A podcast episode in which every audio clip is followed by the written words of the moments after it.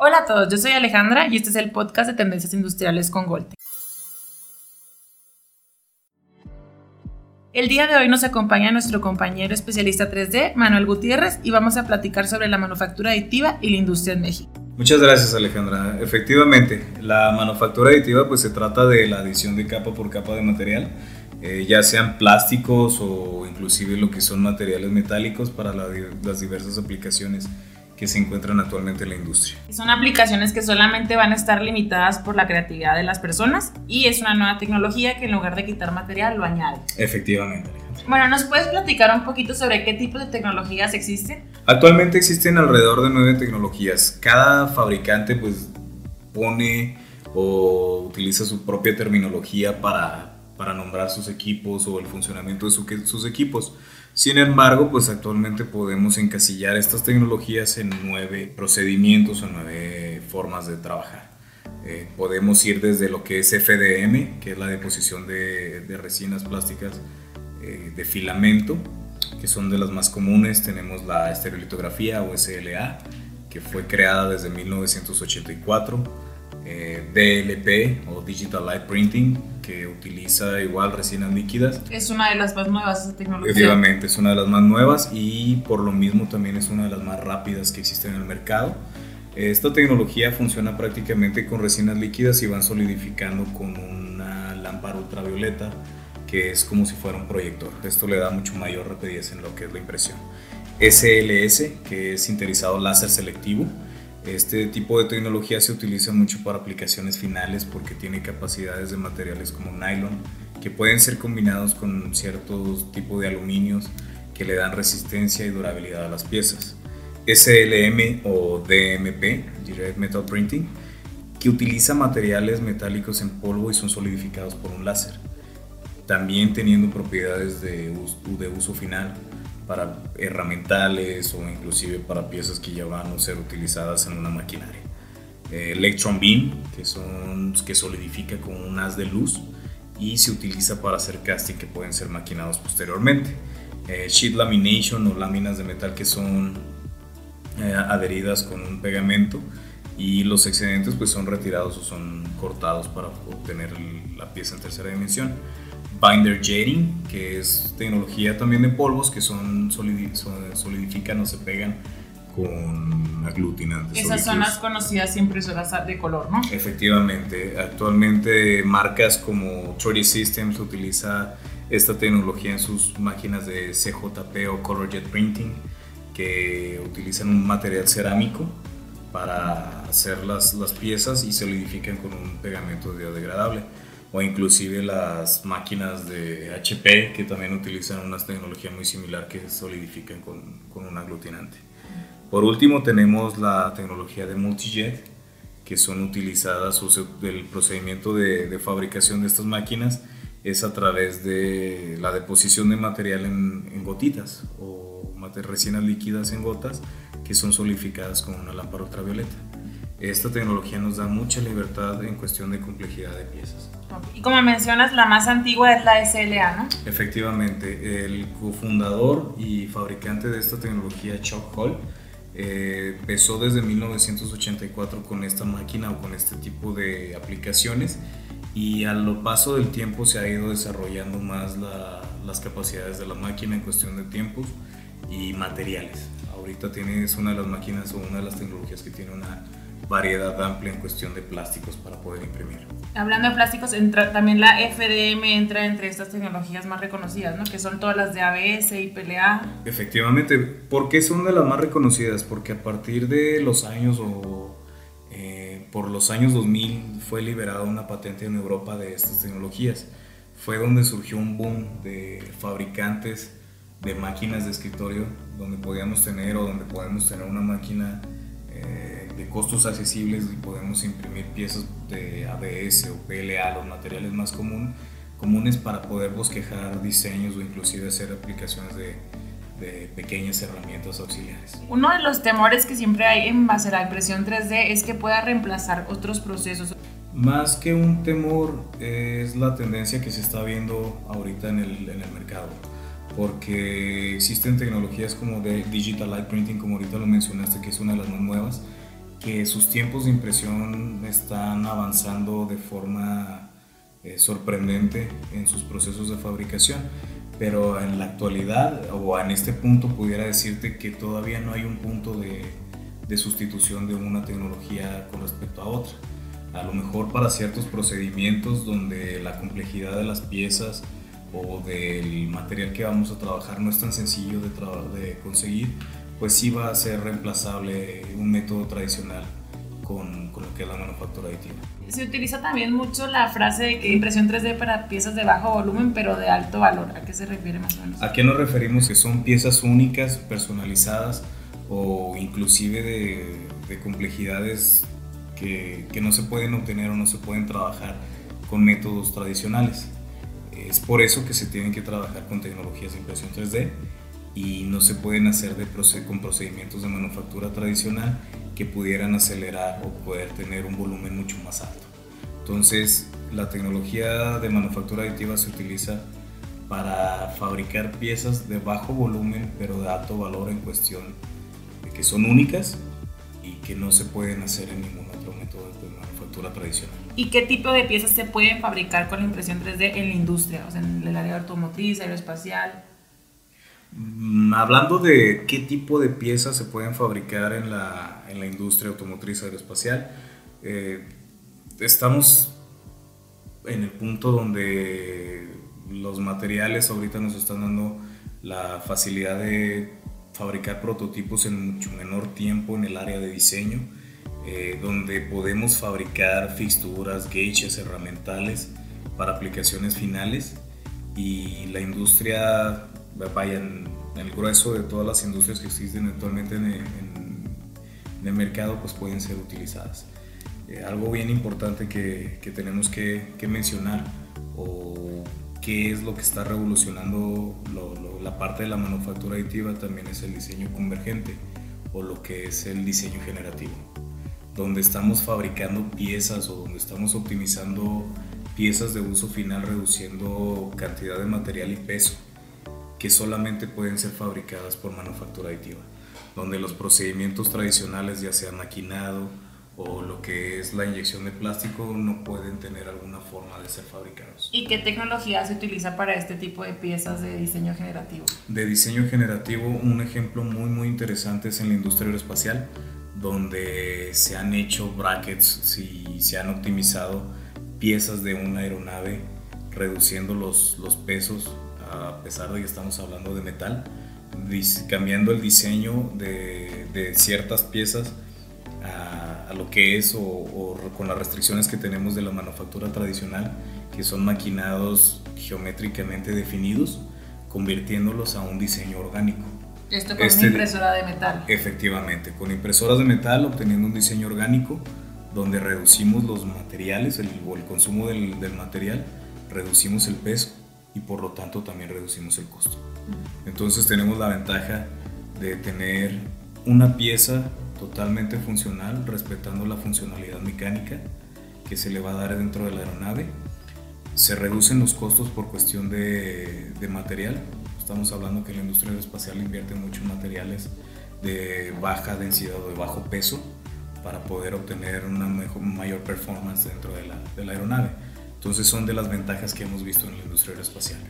Eh, a pesar de que ahorita hay mucho avance en, en lo que es la, la, manufactura aditiva y la gran variedad de materiales que tenemos, todavía no existen materiales o todavía existen una gama de materiales que no han sido validados para aplicaciones finales. Estamos hablando, un ejemplo, eh, el ABS que se utiliza para inyectar en, las máquinas de, de moldeo, no es el mismo ABS que se utiliza para la inyección, para la fabricación de manufactura aditiva. Son materiales semejantes que tienen propiedades mecánicas similares a, por ejemplo, el ABS, pero no es exactamente la misma composición del ABS.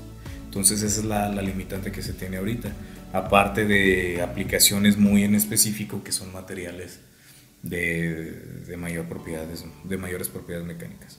Otra de las limitantes es que a pesar de que tenemos máquinas donde el tiempo de, de impresión ha sido optimizado tremendamente o de una forma muy muy, este, muy drástica. Eh, todavía no es reemplazable o no es, todavía no es equiparable con, con la producción en serie con una inyección de plástico. Ese es un par de, la, delimitantes que, que ahorita yo creo que son las más importantes en el mercado.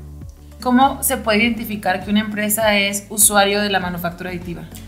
Pues prácticamente todas las industrias pueden ser usuarios potenciales de, de la tecnología de, de manufactura aditiva.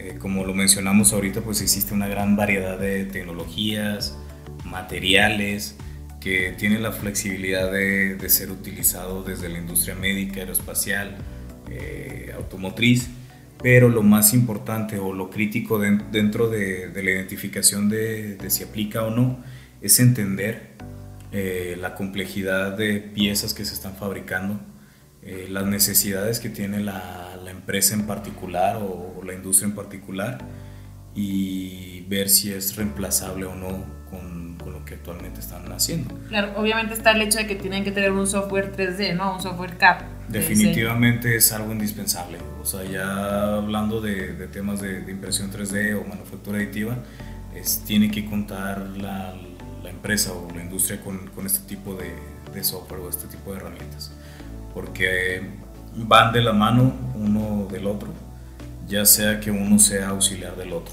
En las áreas de diseño, eh, donde es aplicable los software CAD, totalmente pueden ser usuarios potenciales de la manufactura aditiva para validar cambios de ingeniería, diseños o inclusive eh, verificar que, que sus piezas están bien fabricadas.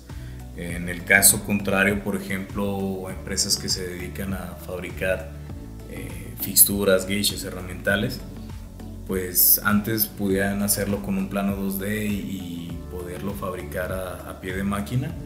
Ahora la, la, tendencia o inclusive lo que es la, la, digitalización, pues los está llevando a utilizar herramientas de diseño, la, los software CAD, y esto pues va junto de la mano con, con la manufactura aditiva. ¿Qué es lo que los lleva a requerir otra tecnología más avanzada? Las limitaciones que puede presentar este tipo de tecnología. Estamos hablando la, la gama de materiales que pudiera obtener, eh, las, los acabados superficiales que pudieran tener o, o el, lo que pueden obtener de estas, de estas máquinas, el tamaño de piezas que pueden imprimir con, con estos equipos y también pues las propiedades mecánicas. A pesar de que la manufactura aditiva pues eh, tiene materiales que tienen buenas propiedades mecánicas el método de fabricación puede que no sea el más adecuado para la aplicación final estamos hablando del método de cómo se imprime y se pueden quebrar las piezas con la FDM efectivamente o sea hay otro tipo de material que sí te permite tener esa flexibilidad con mm. piezas no estamos hablando del material en específico también, sino también estamos hablando de, de la unión que existe entre capas de, de material. Por ejemplo, eh, lo que son filamentos y que es un filamento que es elevado a una temperatura para depositarlo capa por capa, aunque parezca que están unidos totalmente, puede existir cierta restricción al momento de aplicar cargas de, en esa pieza. Por ejemplo, un vástago que que está impreso en forma vertical y la carga va a ser en forma horizontal. Esta pieza puede quebrarse. Puede, puede... ¿Y qué tecnología es la que puede reemplazar ese tipo de, de materiales de filamento? Pudiéramos tener tecnologías como la CCLA, como las CCLS, que ofrecen materiales mucho más resistentes o inclusive una aplicación de metal dependiendo cuál es la, la, aplicación final. ¿Conoces algunas empresas aquí en México que utilicen ya impresoras de metal? Claro que sí, empresas de impresión de metal se utiliza para el desarrollo de moldes o insertos para moldes de inyección de plástico, donde los metales como el acero martensítico ofrece propiedades mecánicas similares al acero A2 y pueden ser utilizadas en moldes de inyección de plástico para poder trabajar como, como si fuera una una pieza fabricada en métodos tradicionales. Esto hablando de, aplicaciones de metal, pero también tenemos empresas eh, en el sector médico o inclusive en el sector automotriz donde utilizan tecnologías de impresión 3D como la multijet para validar prototipos o imprimir las iteraciones de diseño. esta tecnología en particular porque tiene un costo mucho más accesible que una SLA. Tiene a lo mejor una plataforma un poco más pequeña, pero les ofrece una gran libertad al momento de imprimir o al momento de hacer diseños por el tipo de, tecnología. Bueno, ya hablamos de la impresora de metal y la MJP, hablando sobre la SLA, que es la impresora más antigua, ¿qué aplicaciones existen con esa tecnología? Sí, realmente la, la tecnología SLA, que es la que tiene mayor tiempo, ha ganado mucha relevancia en la industria automotriz, precisamente como pionera en impresión 3D para validaciones de ensambles grandes como tableros de, vehículos, eh, aplicaciones dentro de del performance de un carro, en la industria aeroespacial para la validación de ensambles de piezas grandes donde tenemos plataformas hasta de un metro y medio por 75 centímetros de profundidad. Un ejemplo eh, interesante es el frente de los vehículos, donde empresas automotrices importantes como Fiat, General Motors, Chrysler utilizan esta tecnología para hacer la, la validación de ensamble y ver cómo se van a ver o cómo, cuál es el resultado final de estos vehículos. ¿Piezas funcionales en impresión 3D existen? Existen piezas funcionales en impresión 3D. En el caso de la tecnología SLA, se utilizan para piezas de casting, donde podemos utilizar estas piezas para hacer o seguir un procedimiento de, de casting esto pudiera ser un proceso, una aplicación final o semifinal porque se utiliza como los corazones o matrices dentro de, las, de los procedimientos de fundición metálica. Otra aplicación final es en el caso de las impresoras de metal, las impresoras SLS. Es muy importante mencionar esto en la industria aeroespacial. Ha ganado una importancia la tecnología SLS donde piezas de bajo volumen es decir, que son refacciones, son impresas en esta tecnología por las propiedades mecánicas al resistir alta temperatura y son utilizadas en las, aeronaves. Y otra ventaja que tienen es que pueden escanear la pieza y mandarla a imprimir, ¿no? O sea, en caso de que no tengan el modelo. Efectivamente, por ejemplo, mm, se me viene a la mente el caso de los Emiratos, la aerolínea Emiratos, donde han digitalizado piezas que actualmente están funcionando en las, en las aeronaves se hacen optimizaciones, se imprimen en SLS y ahorita están trabajando. Y bueno, aparte de las aplicaciones artísticas que existen con la de color, ¿no? Lo vemos como una aplicación artística minimis o lo que son artículos como juguetes o promocionales, pero esta tecnología ha ganado mucha relevancia en la industria para bosquejar diseños de nuevos productos donde validamos la ergonomía, el aspecto físico con cuestión de colores y aquí en particular en México se utiliza mucho en la industria del calzado.